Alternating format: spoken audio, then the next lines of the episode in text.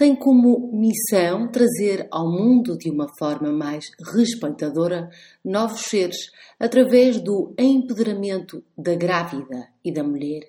Alexandrina Mendes, obstetra, é a nossa convidada em mais um episódio do podcast da Parentalidade Consciente, uma conversa sobre preconceição, gravidez, parto consciente e, claro, muito amor. Este é o podcast da Parentalidade Consciente, onde vai desaprender tudo o que sabes sobre educar crianças.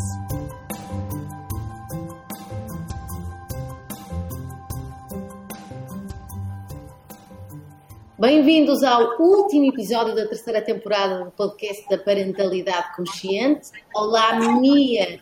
Que temas tão aparentemente difíceis que se tornaram uh, momentos para, para refletirmos e para aprendermos, sobretudo, não é verdade?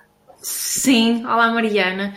Olha, sim, acho mesmo que sim. Estou super contente com este, este tema deste, desta temporada. Acho que foi bem conseguido. Temos aqui convidados que, que cada um fez um, um, contributo mesmo muito bom e acho que desta vez temos mais uma e acho que vamos acabar aqui em, em grande. Tenho, tenho, tenho algumas expectativas com esta conversa, Alexandrina. Alexandrina Mendes, bem-vinda, obstetra uh, e uma, uma precursora e uma defensora daquilo que é um nascimento saudável e consciente. Bem-vinda. Olá, muito bom dia. Grata pelo convite. É bom estar aqui convosco.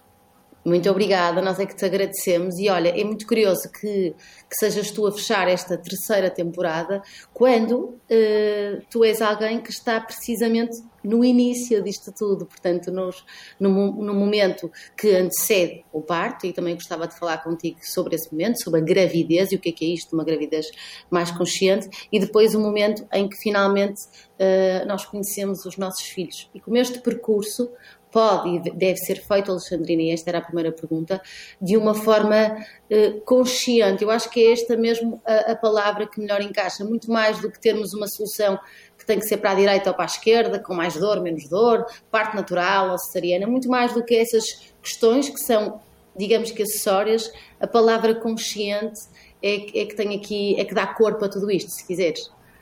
Sim, sim. E se me permites, Mariana, eu gostaria de dizer que, na verdade, uh, essa consciência não começa na gravidez. Idealmente começa quando nós pensamos em engravidar. Quando nós pensamos uh, que um dia iremos querer ser mães, uh, vá, se, se, se, possível, por um, pelo menos um ano ou dois anos antes, idealmente, Uh, já começo a ter algumas pacientes que me chegam assim com, com bastante antecedência, que começam a ouvir falar do meu trabalho e é incrível ver mulheres que com 30 anos, se calhar só vão ser mais dali a 5 e já estão, ok, mas eu já começo a interessar-me sobre este tema e, portanto, sei que, que se calhar vou querer fazer outras opções que foram diferentes das, das minhas amigas, diferentes dos meus pais, diferentes dos meus familiares. E então eh, já começaram a acompanhar algumas pessoas e começaram a, chegar e, a dizer, vai, isto começa por mudar uh, de ginecologista, porque realmente o ginecologista que escolheram muitas vezes foi aquele que era da família e, portanto, deram continuidade. Então, sim, sem dúvida que eu gostava muito que realmente essa consciência começasse já na pré-conceição, porque aí um, aquilo que eu costumo dizer é que a consciência traz uh, possibilidades, portanto, abre a possibilidade de, uh, se fazer mais escolhas, ter mais opções, não é? Portanto, um, a informação vai trazer, um, sem dúvida, essa, essa possibilidade de, de, de fazer escolhas mais conscientes. Essa informação que, que, é no fundo também proposta no teu trabalho e que tu vais e que tu vais transmitindo, mas mas esse, esse também esse também trabalho de autoconhecimento, no fundo é isso que tu propões, não é? Porque para esta fase de pré-conceição e de, para para o caminho que se segue, há aqui um grande trabalho de quem sou eu e o que é que eu quero aqui também, não é? E o que é curioso no teu trabalho é que tu como obstetra faças isto também, porque nós estamos classicamente habituados um, a médicos e obstetras também, que são muito clínicos, não é? que estão muito preocupados uh, com, com o peso, com o que come, com as análises e, e, e pouco mais. Sim, e eu acho que isso seria demasiado redutor para mim. Eu comecei a perceber já há alguns anos que realmente uh, exercer a medicina como eu estava a exercer, no fundo, com esse, essa visão que para mim é um pouco redutora, pronto, é, é, é a visão de muita gente e, e, eu aceito, mas realmente para mim não fazia sentido continuar a exercer a medicina dessa forma. E, portanto, um, comecei a perceber que também a nível pessoal eu realmente comecei a sentir falta de, de, de, de observar algumas coisas e, uh, e, comecei a passar isso também para a minha prática, no fundo, e realmente, uh, voltando outra vez à questão, não é, da preconceição, uh, vai-nos trazer essa possibilidade de nós tomarmos consciência de, do nosso corpo, por exemplo, e nós formos assim muito para a medicina estrita, vamos ter a possibilidade de observar o nosso ciclo, por exemplo, que é uma coisa que muitas mulheres nem sequer sabem o que isso é, não é? E, e portanto, Uh, para mim é, é, mesmo é triste e é extremamente redutor uma mulher que, faz uma consulta de preconceição e que, e que é simplesmente é corrida a análises e a fazer o ácido fólico e eventualmente o iodo uh, durante uns meses até conseguir engravidar e depois volta à consulta com o seu médico. Uh, realmente eu gosto de pensar que é possível refletir sobre imensas coisas. A gravidez costuma ser uma fase da vida em que nós nos abrimos a muita coisa, a, muita, muitas mudanças, a instituir hábitos de vida saudáveis, a, pensar como é que eu quero ser mãe, mulher, como é que eu quero desempenhar esse papel. E realmente eu costumo dizer que é uma fase que eu gosto imenso de, de, de trabalhar porque as mulheres estão muito receptivas, não é? À, à informação e à mudança. Uh, a preconceição já pode ser um início ainda um passinho mais atrás e, e muito importante precisamente para nós uh, voltarmos a contactar, porque há muitas mulheres isso, que passam uma, uma vida inteira sob o efeito da pílula, é? Temos muitas, muitas adolescentes uh, a começarem a pílula porque sim, às vezes por, por, por a resolução de determinadas questões, e elas até poderão ter indicação, mas lá está, pode ser durante um período, não precisa de ser uma vida inteira. E, é, e, muitas vezes, e muitas vezes, desculpa interromper-te, Alexandrina, porque muitas vezes também é, é quase por, por moda. Eu lembro-me que comecei a tomar a pílula muito cedo e eu não sei porquê. Eu não tinha dores menstruais, não tinha acne, quer dizer, as minhas amigas tomavam todas e eu quase que também queria tomar, não é? Portanto. Hum, eu há dias vi uma série em que, em que passava, se passava em, no, em 2003 e achei imensa piada porque a adolescente foi pedir ajuda à, amiga da mãe para, para, para, começar a tomar a pílula e ela ficou, mas tu já começaste a ter relações? E ela, não, mas as minhas amigas todas tomam e para o ano eu vou para o liceu e portanto eu preciso tomar a pílula.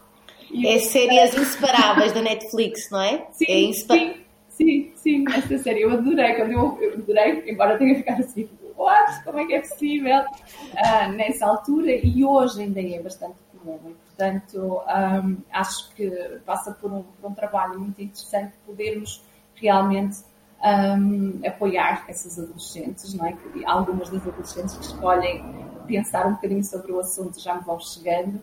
Uh, mas poder divulgar isso e, e, perceberem que realmente a pílula pode ser útil, efetivamente, ok, Uh, mas que há alternativas e que ela não tem que seguir o que.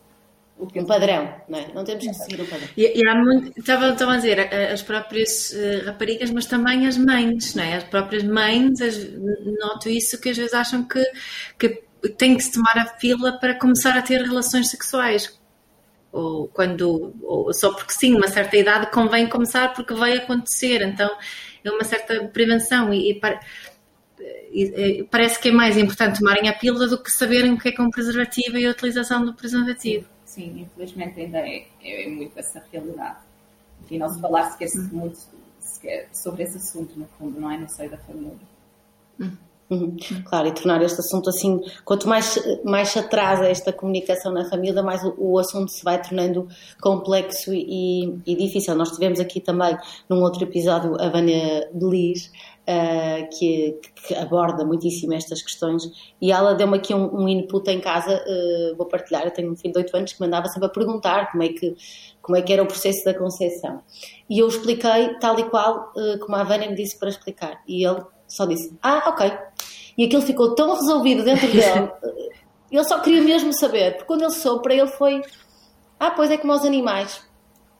E o assunto está completamente resolvido e para eles é completamente uh, natural, não é? Portanto, só que esta, esta ressalva, porque acho que é, é importante também normalizarmos isto tudo, nomeadamente para as nossas adolescentes e para estas, uh, estas futuras mães, não é? Sim, sem dúvida. Sem dúvida, porque nós temos de ter noção hoje são poucas as possibilidades que nós temos de contactar com partos, não é?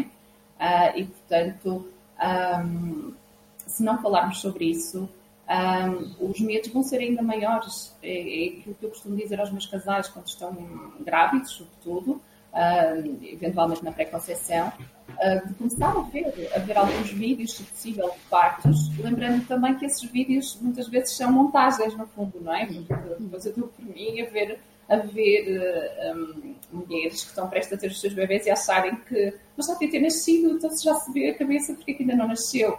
Uh, porque realmente não é, aqueles bebezinhos se reportam aquela fase final e não, e não todo o período expulsivo.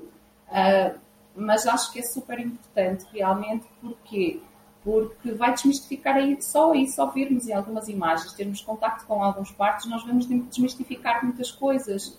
E se calhar realmente no tempo das nossas avós era habitual as mulheres contactarem com, com outros partos, não é? Porque cada mulher tinha muitos filhos também e havia, e havia mais um, um apoio familiar, não é? Porque quase todos nasciam em casa e então um, tornava-se uma coisa natural esse contacto. Agora, não é assim. Portanto, uma das coisas super importantes é realmente conseguir uh, ter acesso algumas, uh, alguns exemplos de partos que possam, uh, de preferência, lá está, com, com menos intervenções, isso é a minha, é a minha perspectiva, mas, mas tudo bem, também podem assistir a partos intervencionados e perceber o porquê daquelas intervenções. No fundo, é, é que normalizar. Sandrina, quando é, quando é que começou um, a, a tornar-se o parto um assunto hospitalar, uma intervenção cirúrgica? Porque a minha avó teve os filhos todos em casa, não é? E em duas gerações, nem, nem em duas, numa geração, porque na geração da minha mãe já, já nos teve uh, em, uh, em hospital, hospitais e, e, e, muitas, muitas cesarianas, não é? Portanto, houve aqui uma geração que de repente houve uma mudança muito significativa na forma como nós encaramos este momento do parto. Porquê? Há aqui um contexto histórico também, te explica isto? Sim, sim.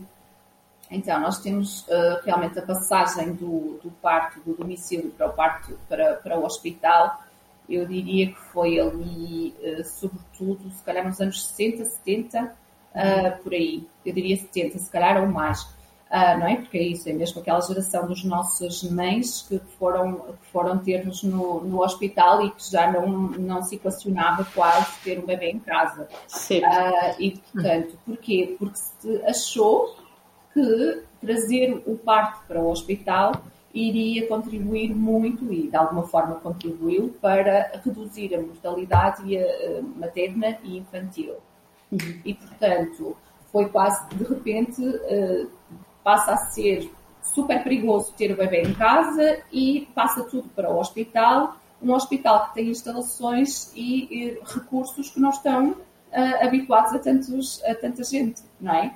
Então, nós temos mulheres a parir uh, em, em, série, não é? estamos a falar de uma altura em que se calhar havia em cada, em cada hospital mais de 5, 6 mil partos, não é? Estou aqui a pensar uh, da, da, história do, do, local onde eu fiz a minha formação, que tinham, chegaram a ter mais, até 6, 7 mil partos, e portanto os profissionais e as instalações não tinham mãos a medir, não é? E portanto aquilo era, vamos lá, e era, era em série mesmo, não é? Então, uh, o que é que passou a acontecer? O pai não tinha lugar, não é? Como também já não tinha em casa, ele não tinha lugar ali também, uh, porque eram muitas mulheres, todas nas mesmas salas, todas a parir juntas. Uh, portanto, só houve reformas nas salas de partos, eu diria ali muito perto dos anos 2000. Portanto, só a partir daí é que se calhar alguns dos hospitais, eu, eu acho que tenho, tenho noção que ainda cheguei a, a, fazer formação num hospital, portanto estou aqui a pensar ali por volta de 2005, uh, em hospitais em que ainda havia mulheres a parirem juntas, portanto, ou seja, o que é que isso implicava? Implicava que essas mulheres não podiam ter acompanhantes, não é? Porque está ali outra mulher a ter o seu bebê, portanto não vamos claro. ter acompanhantes. E, portanto, se nessa altura ainda existia, eu sei que as reformas nesse, nesse hospital se calhar já foram para aí 2007, 2008, portanto, não é assim há tanto tempo. Nós temos uh, condições físicas nos hospitais uh, que permitam que o, o, o, que era a intimidade de, de, eventual da casa passasse a existir no hospital. Uhum. E, portanto, uh, eram eram muitas mulheres, poucos profissionais e, aquilo acabou por se tornar um evento da mãe e, e e, da, e, e, também, como tu disseste, Alexandrina, com muita, com, com muita pressa também, não é? Porque havia muitas mulheres para parir, poucos recursos e poucos locais, e daí uh, o aumento significativo, corrijo-me se estiver errada, de, de, um conjunto de práticas que aceleram os processos de parto, nomeadamente a indução do parto, arrebentar a bolsa, uh, o aumento significativo também das cesarianas, sobretudo em vésperas de Natal e, e, e coisas assim, não é? Portanto, uh, nós temos que compreender isto tudo uh, para, para, para chegar ao cerne da questão. É muito, é muito curioso isto que estás aqui a dizer, esta reflexão. Provavelmente a maioria de nós nem pensa nisto. Não. Não, e, mas, mas era isso, eu gostaria de chamar a atenção que, uh, efetivamente, uh, ainda hoje existe esse, essa forma de pensar. Existem alguns centros que dizem aqui nós não podemos fazer esse tipo de práticas em que damos tempo à mulher, que damos tempo às coisas acontecerem de forma natural, porque nós não temos medir, nós temos muitos partos e precisamos de uh, despachar. Não temos recursos e continua, o pensamento continua a ser o mesmo, ou seja, um, há poucos centros, no fundo, em que, em que, realmente as pessoas estão lá para, para, para a mulher e para, para a família e uh, disponíveis para dar o tempo que for preciso para que as coisas possam desencadear-se de forma mais natural. Embora legalmente já, já, já esteja contemplado um, um plano, acho que esse, há, há, relativamente poucos anos, há dois ou três anos, não é? Já do ponto de vista legal, esta, este empoderamento, se quiseres, do casal e a possibilidade de ele participar ativamente uh, no plano de parto, e eu gostava também de te ouvir falar sobre o que é que é isto do plano de parto, uh, já está, do ponto de vista legal, uh, enquadrado, mas a verdade é que, como tu disseste, a maioria, ou não sei se a maioria, mas muitos centros hospitalares, sejam públicos, sejam privados, ainda não conseguem implementar na prática este, este plano uh, do parto, o parto informado e o envolvimento do casal neste processo. Parece que o casal está quase de fora do parto, não é? Um bocado a sensação que dá. Sim, sim. Sim, eu tenho, eu tenho algumas pessoas a relatarem até experiências relativamente boas uh, em relação ao seu parto, mas é engraçado, é, permitiram-me participar, não é? Permitiram-me uh, intervir, permitiram-me decidir alguma coisa. É, é incrível como ainda estamos aí, não é? Com as mulheres a dizerem Uh, foram excelentes comigo, eles deixaram-me fazer, deixaram-me decidir determinadas coisas e, uh, e, eu gostava muito de contribuir para que cada vez mais mulheres pudessem dizer uh, eu decido, eu sou realmente a protagonista, eu sou a, a responsável pelo, pelo, pelo, meu parto e, portanto, a, a, tomada de decisão passa por mim primeiro, antes de mais, uhum. antes de qualquer eu. Uhum. Um, uhum. E, e, portanto, um, agora já perdi um bocadinho, estavas a perguntar em relação a. Olha, eu própria me perdi, mas lembrei-me aqui de outra coisa, portanto vou agarrar aqui outro gancho, um, que é como isto tem a ver, eu estava-te a ouvir, Alexandrina, e hum, eu fui mãe com 25 anos. Portanto, hum, nem pensei em nada, ok? E o que teve, o que teve muitos aspectos positivos e eu faço sempre aqui esta ressalva porque porque ao mesmo tempo que estava pouco informada, era também muito intuitiva e portanto essa intuição Uh, foi positiva uh, e, no sentido em que eu alinhava-me muito com, com o meu bebê, com o meu marido e, e, e, não queria muito saber do resto. Portanto, isso teve esse aspecto positivo. Mas uh, no outro lado da moeda e no seguimento do que tu estavas a dizer, eu, um, eu pessoalmente, e acho que acontece a muitas mulheres, assumia muito pouca responsabilidade neste processo. Eu assumi eh, bastante responsabilidade pessoal e acho que a minha também pode aqui intervir nesse sentido na gravidez, portanto, no, no, na relação que ia estabelecendo com o meu bebê, na minha alimentação, no respeito pelo meu corpo, mas no momento do parto era como se aquele assunto não me dissesse respeito. Sim, Sim mas é isso, isso é muito comum porque um, a pessoa, nós uh, passamos a, a, aceitar que quem é responsável pelo parto é o profissional de saúde. Mas, é mas o que estupidez, não é? Mas que estupidez. mas é assim, a forma como se tinha o bebê, não é? A posição em que se tem, ainda se tem muitos bebês, é uma posição que, que favorece a quem? Única e exclusivamente ao profissional de saúde que se precisar de auxiliar certo. com alguma coisa, a mulher já está posicionada numa, numa posição adequada para isso. Se quiser estar mais uh, a intervir, não é? A mexer, a, a examinar e a, e a, tentar ajudar de, de, formas que hoje já sabemos que são completamente obsoletas e erradas, um, é essa a posição. Portanto, o, o parto em si, o evento em si estava todo organizado, passou a estar todo organizado para que fosse o profissional de saúde a, a, a decidir, tomar as decisões. A mulher, a maioria das mulheres acabava por optar, e ainda hoje acaba por optar por uma epidural, por exemplo. A epidural, na maior parte dos sítios, ainda é feita de forma a que a mulher fique completamente anestesiada. Portanto, ela não fica só anestesiada, ela fica anestesiada e, portanto, ela não tem percepção de como é que o seu corpo está a funcionar. E, portanto, obviamente vai precisar de, de ajuda, orientação, instrução para, para que possa trazer o seu, o seu bebê a este mundo. E é... Eu, eu lembro-me, eu, eu tive a, a minha primeira uh, filha há 17 anos Portanto, já foi um bom tempo, mas eu, eu, eu, como, como eu tinha, eu tinha duas referências, e a referência sueca e a referência portuguesa.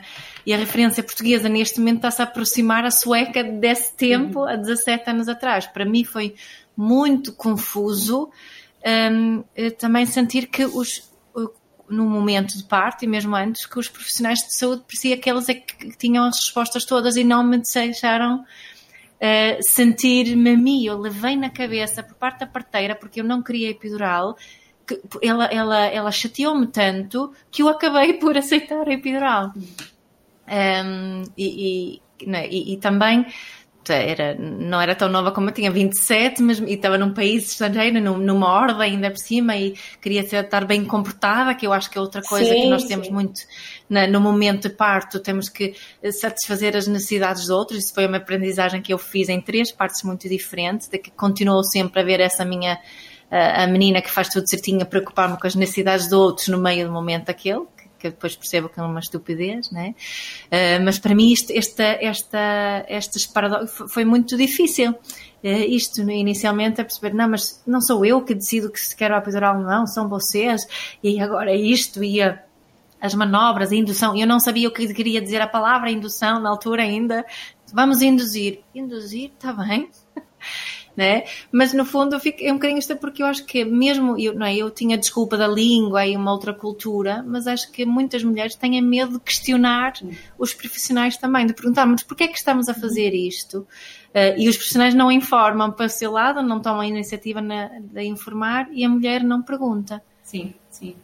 E uh, ainda há pouco tempo eu fazia uma consulta a uma paciente que é muito engraçada porque ela também tem muito essa necessidade minha de, de, de, ok, espera, mas eu não quero pôr em causa o seu trabalho. Uh, ela é muito que ela está assistida no hospital público e também vem aqui algumas consultas. Então estava-me a dizer isto, não é? Porque aqui ela sente-se validada, ela sente que realmente ela pode ter voz e pode, e pode uh, e, eu também fiz questão de a questionar, mas porquê que tem, é tão importante para si uh, não ferir suscetibilidades, não é? O que é que é importante para si? O que é que é, o que é que, o que é que é relevante. As outras pessoas, nós estamos aqui para servir. E ela ficou assim, ah, os profissionais de saúde, nós estamos para vos atender, para vos servir. Como é que eu, com o meu conhecimento, eu consigo ajudar-te a, a, a teres mais saúde? É esse o meu propósito. Exato. Mas de acordo com a tua história de vida. Não, não sou eu uh, que te vou dizer que vais fazer isto, isto e aquilo. Portanto, achei muito engraçado ela vir e ela com muito cuidado, a dizer à, à nutricionista que não fazia propriamente as coisas como, uh, como, como dizia, porque não era preciso. Exato. É que ela, na realidade, ela não precisava, ela eu. É que, olha, se, Estava-te a ouvir, Alexandrina, Exato. e é quase como, como as, quando as crianças se veem obrigadas a mentir aos pais, porque os pais uh, têm uma postura muito superioridade e até um bocadinho punitiva. Eu acho que às vezes o que acontece nos processos na, na, gravidez, da relação das mulheres com os profissionais, é um bocado isto, não é? Tipo, ai, eu não vou contar que, que comi um chocolate, senão eles vão vai se zangar comigo. E isto é tão verdade pela postura uh, dos profissionais de saúde, ou de grande parte, não, não de profissionais como tu, como é verdade também por esta questão que a minha fala, não é? Desta necessidade que nós temos, mulheres, de, de correspondermos, de sermos bem comportadas, de não sermos uh, histéricas ou, ou frágeis ou isto ou aquilo. E, portanto, estamos aqui sempre com uma olhar em volta, em vez de facto de nos centrarmos apenas no que é essencial, que é em nós e no nosso, no nosso bebê e no, e, e no parceiro também, naturalmente. É, é tão, é tão. Eh, eu tenho que contar aqui uma história do meu segundo parto, que é, que é muito curioso, porque mesmo às vezes profissionais que querem. Nós, nós temos isto tão entranhado. Né? Eu, eu, decidi o segundo, o primeiro foi indução, foi epidural, foi episiotomia, tive direito a tudo, quase cesariana, foi mesmo tudo. Não, não fiz pele com pele, pronto fez com que eu, olha, quero outra coisa para o segundo. Então, na altura, o Hospital São João tinha um projeto de partos naturais, que entretanto morreu, não é? Uh, isso é outra história, mas, mas o parto estava a correr muito bem, estava lá com uma parteira que que me ajudou imenso e tivemos aqui uns problemas porque era parto natural que não era muito, muito comum na altura e as pessoas eram muito cuscas um, e, e, eu estava muito calma, estava a fazer o meu, o meu auto-hipnose e, e, tudo, não tinha grandes dores, estava ali.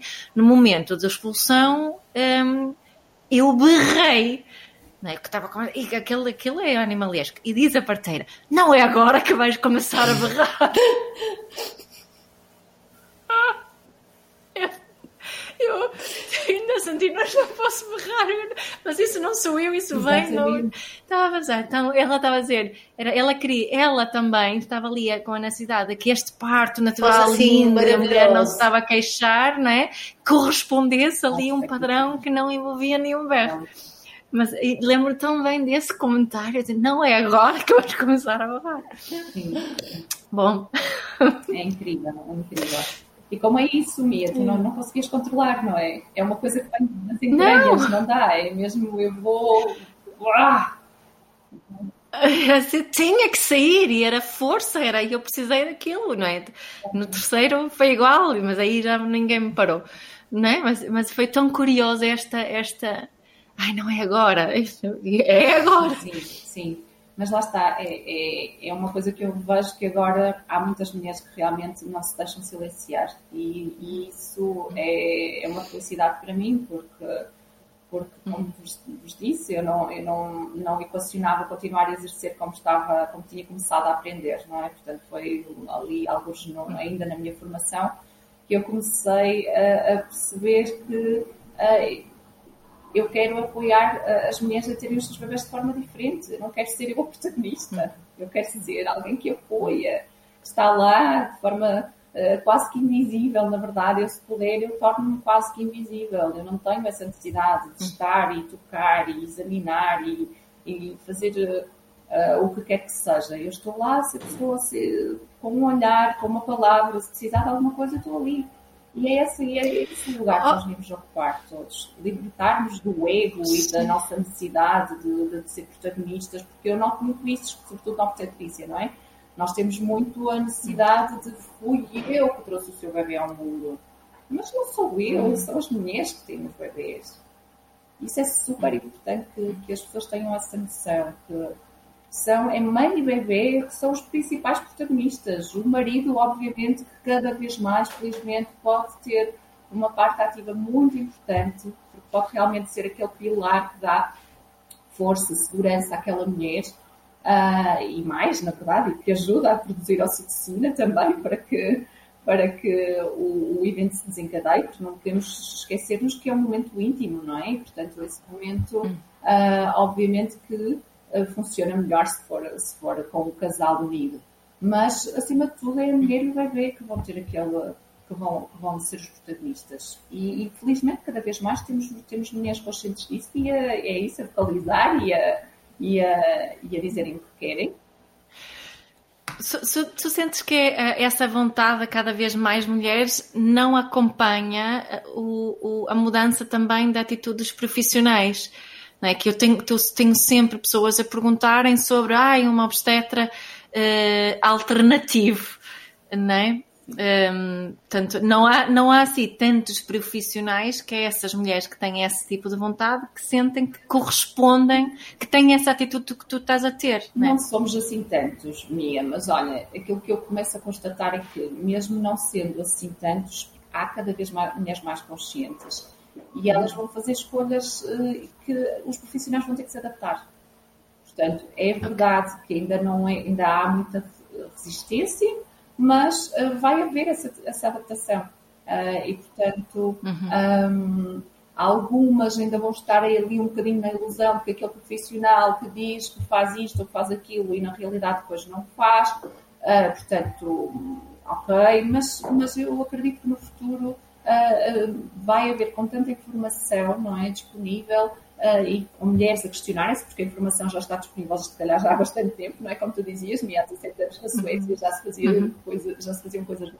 Sim, há mais do que isso. Sim, sim há, sim, há, mais do que isso, não é? Na, pela Europa toda, é. portanto, não é, não, é, não, é, não é por falta de informação, mas é realmente por, por falta de, de, de, poder, de mulheres que realmente tomem consciência de que querem.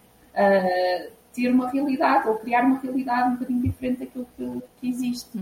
E isso vai mas tam, tam, eu acho que há muitos eh, eh, obstetras e ginecologistas que também se refugiam no facto de que que Portugal tem números muito bons internacionalmente, não é? De, de, de é dos, de, dos países do mundo é? com, dos... com, as menores taxas de mortalidade infantil, não é? até acho Sim, que é esse, é, esse, esse, número. Sim. É verdade, mas nós temos que nos lembrar que não é só a mortalidade que, que é importante, não é? Obviamente que esse é o primeiro, o primeiro fator, não é? E, portanto, a partir do momento em que nós reduzimos muito a mortalidade materna e infantil e neonatal, nós agora já podemos partir para, outros, para, outro, para outro campo, para outro, não é? para outro patamar. Exato. É como, ainda há dias eu pensava nisto, não é? Nós temos as nossas necessidades básicas satisfeitas, nós podemos partir para, outro, para outra fase da nossa vida e É, é mesmo a, é pirâmide de Maslow, não é, Alexandrina? Não é? As nossas, vamos subindo uh, Portanto, uh, a sobrevivência já está assegurada. Portanto, ok, passemos à próxima. O que é que nós podemos fazer a seguir para, ser, para evoluir, no fundo, não é? para, para crescer mais? E, e isto passa por ok, eu não quero só sobreviver, que eu e o meu bebê sobrevivam, eu quero ter uma experiência positiva, de preferência, eu quero ter uma experiência que uh, me ajude uh, no, no, resto da minha vida. Eu falo por mim, a minha experiência de parto permitiu-me hoje ser uma profissional completamente diferente, e é verdade, minha filha tem quase 4 anos, e se calhar só ao fim dos 3 anos é que eu comecei, comecei a ter uh, uma perspectiva do, do, de, da abrangência daquela experiência de parto que tive entendes? Então uhum. é uma, coisa que nós vamos maturando, que naquela altura, ok, uh, correu bem, pronto, foi uma coisa um bocadinho diferente para a maioria do habitual de, dos obstetras, mas hoje é que eu consigo perceber que aquilo me dá uh, realmente aquele poder que eu, que eu digo às mulheres, não é? Que daqui a uns anos vai ver que é capaz de tudo. O facto de ter conseguido.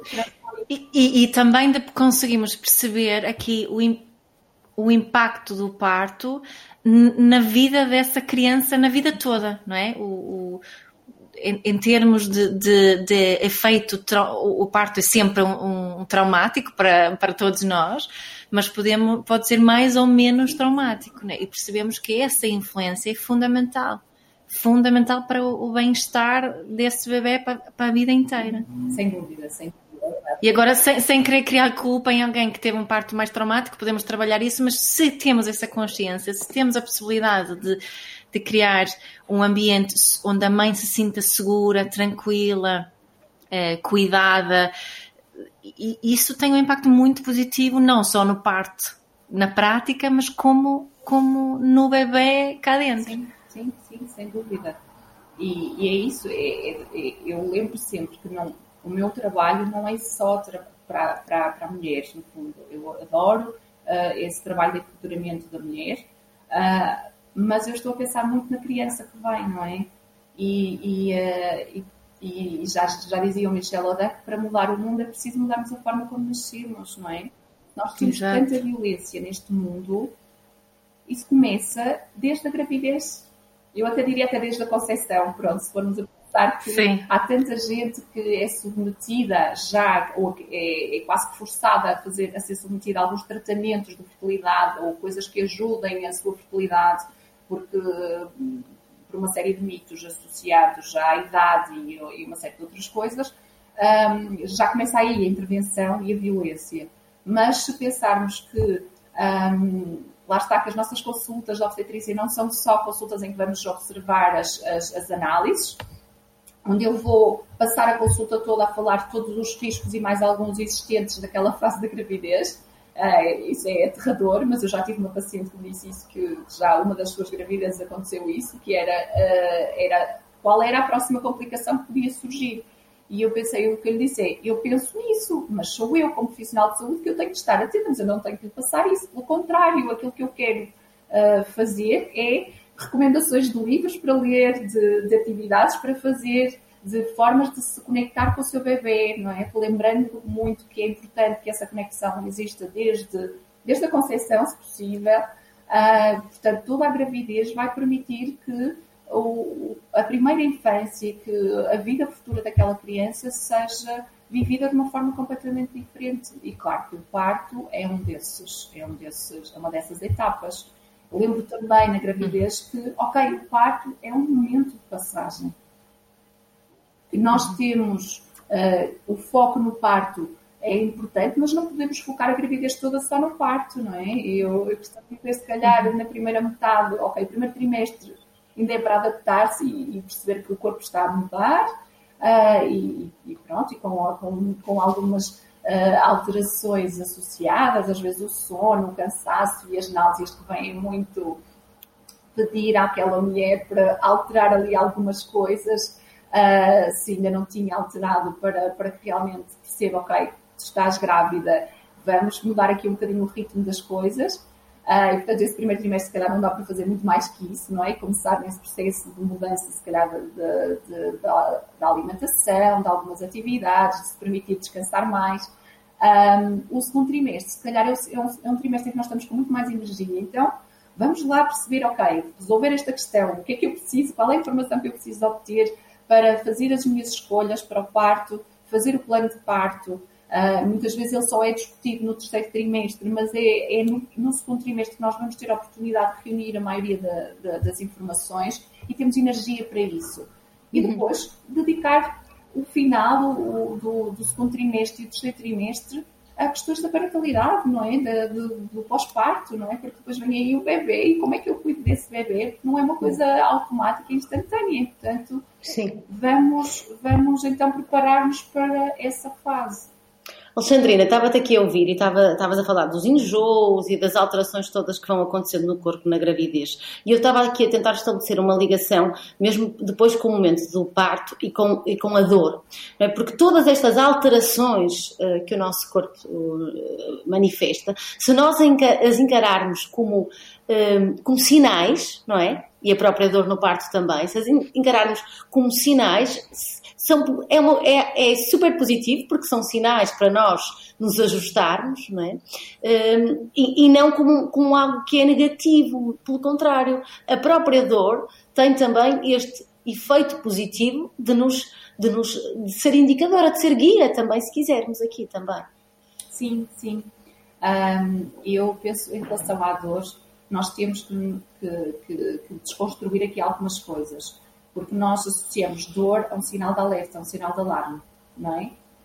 E eu gostaria de me atrever a dizer que a dor no trabalho de parto, ela vai surgir porque ela está realmente, em parte, está a alertar e, por outro lado, ela também está a acontecer um mecanismo uh, que é, uh, como eu costumo dizer, uh, nós vamos ao ginásio e, e, trabalhamos músculos que nunca trabalhamos. No dia a seguir, eles doem, certo? Mas aquela dor não é um sinal de que está, esteja alguma coisa errada. Portanto, parte dessa dor do trabalho de parto tem a ver com isso. Nós estamos.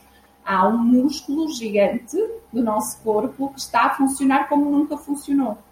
E, portanto, se nós conseguirmos trabalhar um bocadinho esse conceito em termos do que, do que, do que é que aquela dor quer, quer dizer, não é? Nos está a querer alertar se calhar metade dessa dor vai, vai atenuar-se.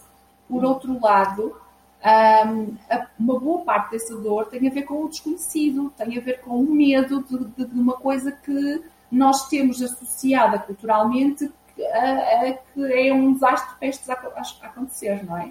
Então, lá está, nessas situações, a informação, contactar com as experiências positivas de parto, e há cada vez mais movimentos de pessoas a expor histórias de partos mais positivas.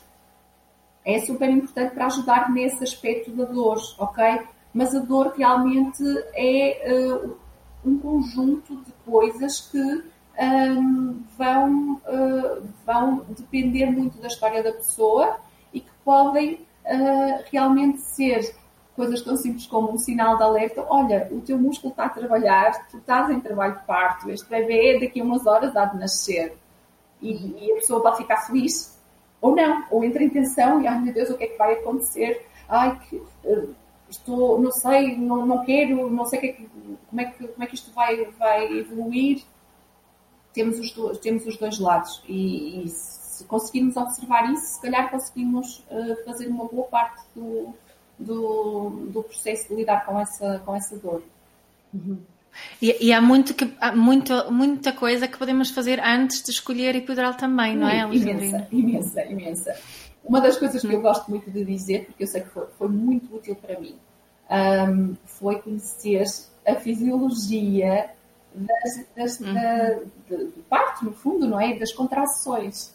E então é muito uhum. engraçado, porque eu sei que eu já era obstetra, não é? Portanto, eu, quando, quando estava a preparar para, a minha, para o meu parto, uh, eu até me deu vontade de rir, porque só nessa altura que eu fui fazer as continhas direitinhas e perceber que, ok, se uma contração dura no máximo um minuto e eu tenho no mínimo, no mínimo, quando está no pior, no pico das contrações, eu tenho dois a três minutos sem dor, e que é uhum. mesmo sem dor, Uh, eu pude constatar isso e sei que há, ok, há exceções a essa regra, posso falar um bocadinho sobre essas exceções, mas a maioria das mulheres vai sentir isto. Portanto, é, tenho um minuto de contração e tenho dois a três minutos sem contração. Então pensei, bem, isto é quase como o coração, é? Eu consigo ter realmente um coração que funciona uma vida inteira sem se cansar, porque ele uh, trabalha um para dois. É a mesma coisa na fisiologia do trabalho de parto, ou seja, eu tenho a contração, e depois, se formos a ver, efetivamente, tenho ali 10 segundos em que a intensidade é assim máxima e a mais desafiante de todos, em que realmente dá vontade de ocupar paredes, mas depois o resto do tempo é ela a subir e ela a descer. Ou seja, se eu conseguir, nesses períodos, acalmar-me, no fundo, não é? E perceber, ok, eu tenho recursos para isto, isto vai passar, e quando estou sem contração, eu estou totalmente a relaxar, então eu tenho formas, é uma, a forma mais simples, eu tenho uma forma interna, sem precisar de, de, de auxílios externos, para eu lidar com isto. Porque estou a falar no uhum. pico, uhum. portanto, nós estamos a falar já quase na fase final da gravidez, do, do, trabalho de parto. Trabalho. Não, no início terão intervalos de 10, 20, 15 minutos, 5, ok, o mais normal é que ali no início da fase ativa estejam com intervalos de 5 minutos, portanto 5 minutos sem dor nenhuma dá, é espetacular, dá para imensa coisa.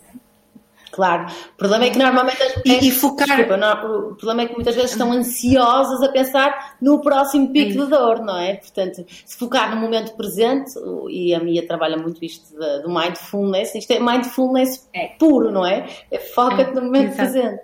Eu adoro e foi isso que eu usei. Hum. Uh, foi muito o meu apoio durante a minha gravidez e realmente eu hoje falo muito no mindfulness porque é isso. Se eu estou a pensar, ai meu Deus, que aquela foi tão difícil, foi atroz, meu Deus, não sei se vou conseguir aguentar a próxima. Se eu já estou a pensar na próxima, aqueles 5 minutos ou aqueles 2 ou 3 minutos passam a voar e eu ainda, ainda estou contraída, estou em dor, porque ainda estou.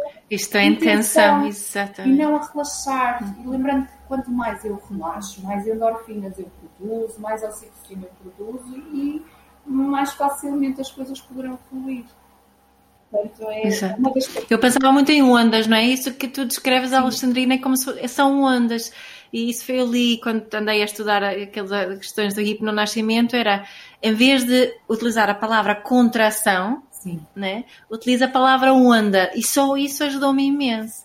E, de, e em vez de contrair e diminuir o espaço, é relaxar e aumentar o espaço para essa onda passar, Sim. Não é? Um bocadinho isso que está a isto, este termo que nós estamos a usar é demasiado redutor, porque se nós pensarmos que há partes Yeah. do músculo que efetivamente estão a contrair, mas há partes que estão a expandir, não é? Porque nós depois temos o colo a abrir e a expandir. Então, é, é- foi um termo que efetivamente ficou, mas que, que o ideal seria realmente mudar-se no futuro, porque ele, ele é demasiado redutor. E está a focar-se no negativo, não é? E, e- Uhum. Idealmente é- era, era bom conseguir conciliar os dois. E essa, essa expressão onda é, traduz muito bem o que acontece Uhum. Ah, durante a contração. Exato. Deixa-me fazer aqui de, de fechar aqui o, o meu lado mais jornalístico para te fazer uma pergunta que eventualmente algumas pessoas possam estar aqui a pensar que tem a ver com, com uma ideia pré-concebida que nós temos de que os partos normais, eh, ditos normais, não é? portanto os partos mais naturais, estão mais associados a questões relacionadas com paralisias e portanto com alguns, com alguns problemas. Um, o que, o que eu, segundo sei, não é verdade, até porque um, há todo um, um trabalho de confiança que é feito entre esta mãe, o bebê e os profissionais de saúde, e, em caso de necessidade, há um conjunto de intervenções que podem ser utilizadas, mas quando é necessário e não de forma quase que preventiva, não é? Quase como tu disseste, dar epidural só porque sim. Ou, ou arrebentar a bolsa só porque sim. Assim já está preparada para a cesariana, se for Sim, preciso, sim, já, já, tem ali. já, tem, já, já tem Sim. tudo à partida, sim. Há imensos É como a pensar é- nisso, sem dúvida. É como tu tomares medicamentos para a depressão e para a febre e para não sei o que sem teres. Só tipo, vou tomar para o caso de vir a ter. Sim, sim. É? Sim, era isso. Eu gostaria de chamar a atenção que quando nós estamos a falar em reduzir a intervenção, nós não estamos a falar em aumentar o risco. Ok? Muito pelo contrário. As- os profissionais têm que estar ainda mais atentos, porque eu diria, nós ainda há dias tínhamos essa, tinha essa conversa. É mesmo muito importante um trabalho interior para que nós não estejamos a trazer as nossas experiências menos positivas com profissionais para os partos que vamos atender a seguir. É muito importante. E os protocolos aí até, os protocolos, as recomendações internacionais até nos podem ajudar um bocadinho aí, mas aquilo que eu vejo é, essas recomendações ajudam as pessoas a estarem sempre na defesa. No fundo é, eu vou intervir porque ainda há pouco tempo alguém uh, falavam sobre isto no Brasil, fizeram um trabalho sobre o direito um, na, na obstetrícia e eles falavam sobre isso, não é?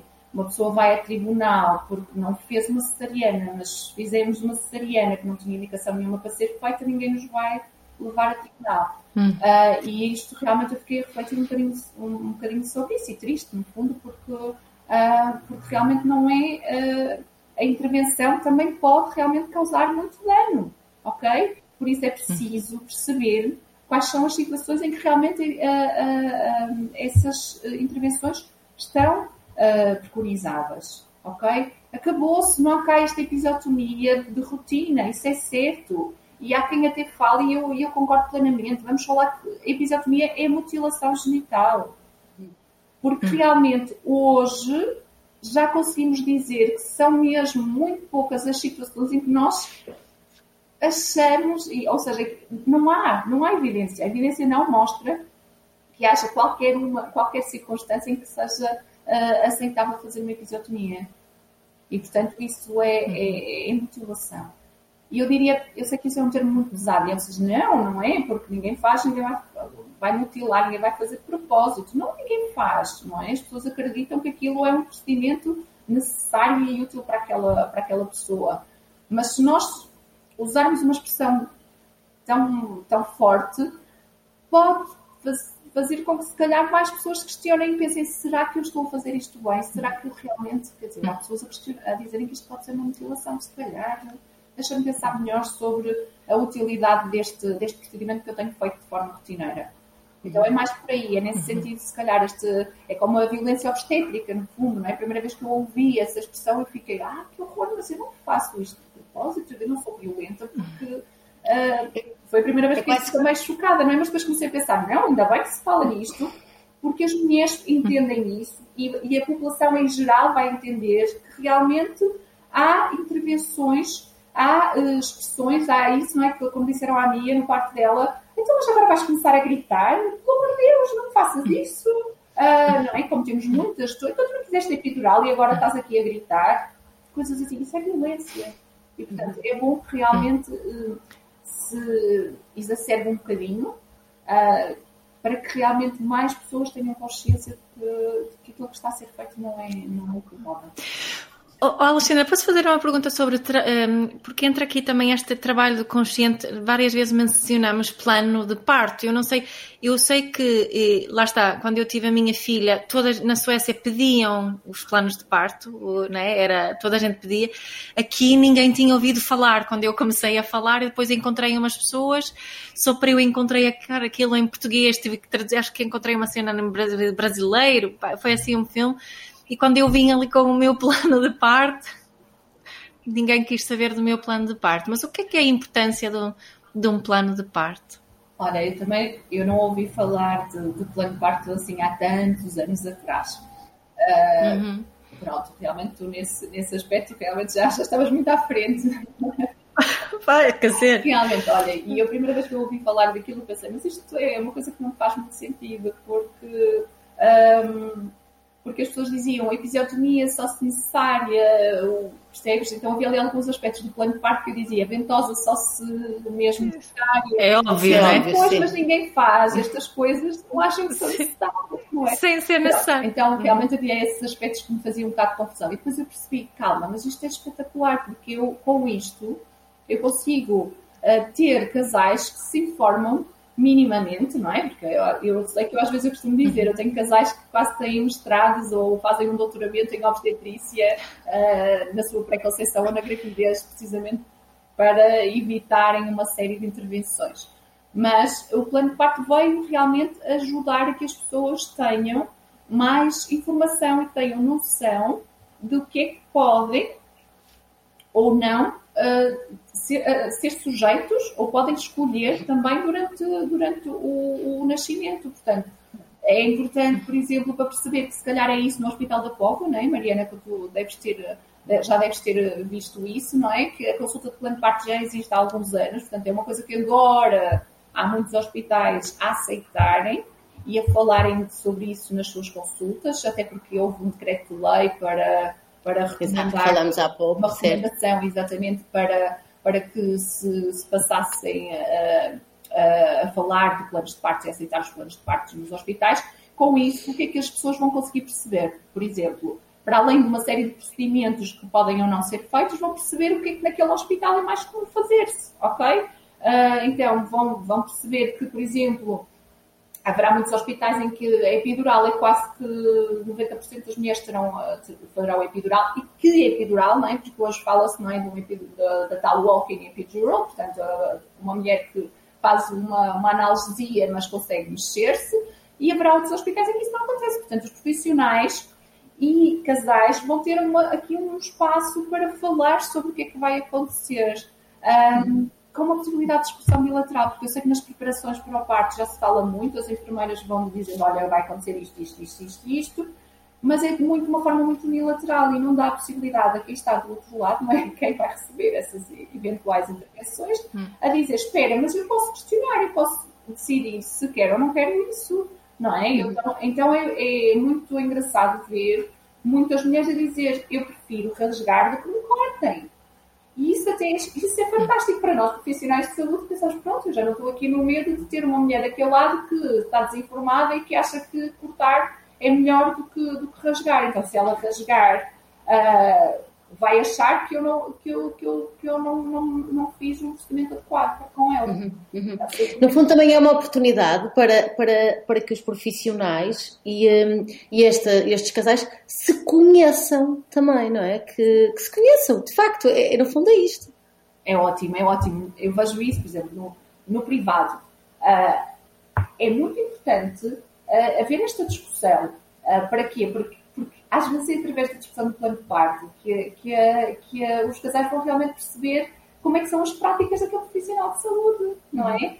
Então, em que circunstâncias é que faz cesarianas? E qual é a sua taxa de partos vaginais? E qual é a sua, a sua taxa de, de episiotomias? É, eu tenho imensas, imensas, imensas, imensas pacientes que me chegam e que dizem, olha, eu, com outro obstetra, que me seguiu na outra gravidez, ele dizia que a episiotomia é obrigatória, ele não, não abdica de fazer uma episiotomia, não é? Em que circunstâncias é que eles vão aplicar uma ventosa? Um, indução do parto, dá espaço, não é? Porque o plano de parto contemplou todas estas situações, então podemos falar de tudo isto, podemos falar das intervenções na cesariana, uh, de, do que é que é necessário, o que é que pode ser feito para apoiar aquele bebê.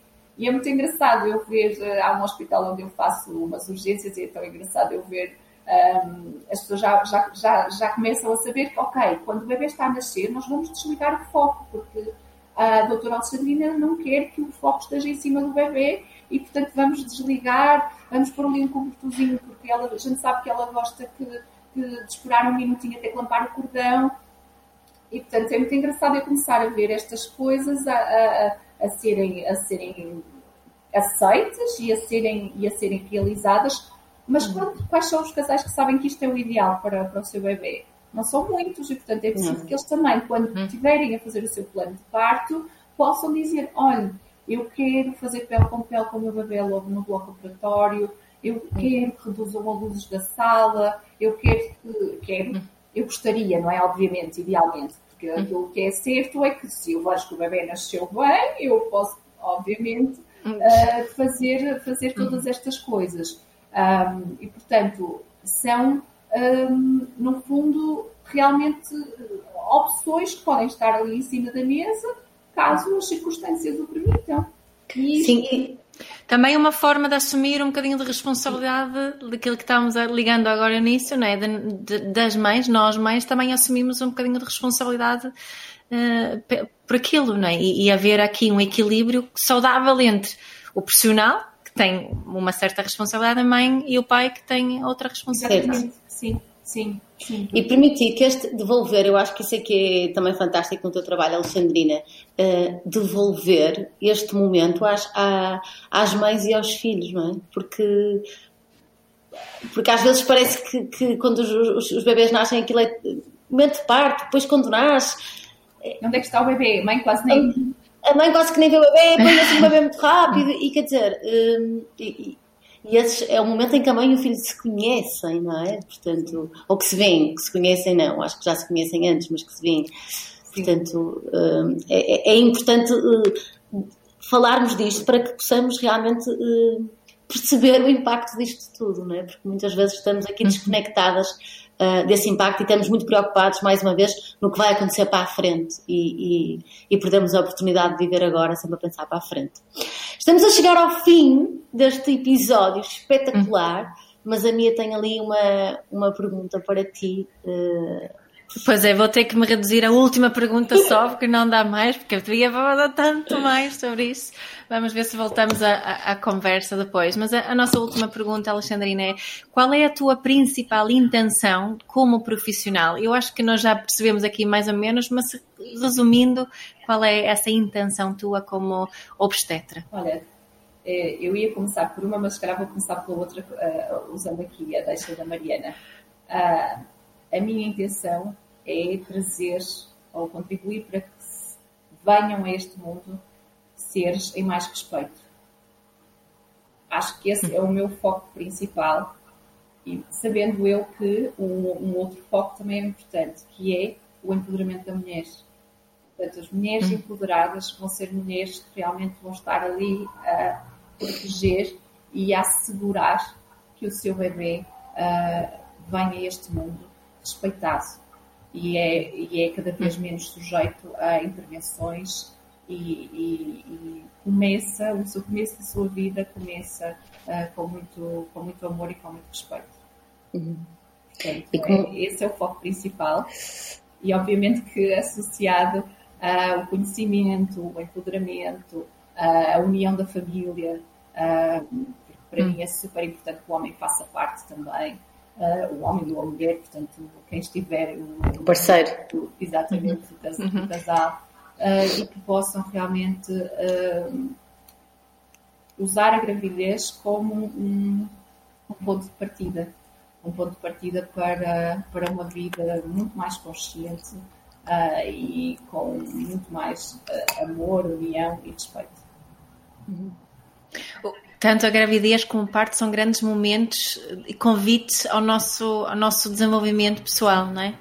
Muito, Sim, muito. E, e, e, acho que essa mensagem que tu passaste, Alexandrina, de realmente não podemos estar aqui mais tempo, mas, mas estudava que é esta, esta, a possibilidade desta mulher, desde logo, eh, proteger e respeitar também ela este bebê. E o sinal que é para o resto daquela relação, quando este momento de parto é feito em respeito e proteção por este bebê. Estou-me mesmo a emocionar, porque de facto, como, como é, esse momento depois é chave para todos os momentos eh, de, dessa relação, não é? Portanto, um, não é só pelo que ele vale em si, é pelo que ele vale para o resto da vida também. Sim, exatamente. Bem, obrigada. Obrigada, Mariana, obrigada, Alexandre. Até breve, o podcast volta, não é? Até breve, voltamos, voltamos eh, daqui a uns meses, voltamos. É isso, voltamos daqui a uns meses com mais é novidades. Até breve, obrigada. Até breve. Até breve, obrigada. Este é o podcast da Parentalidade Consciente. Onde vai desaprender tudo o que sabes sobre educar crianças.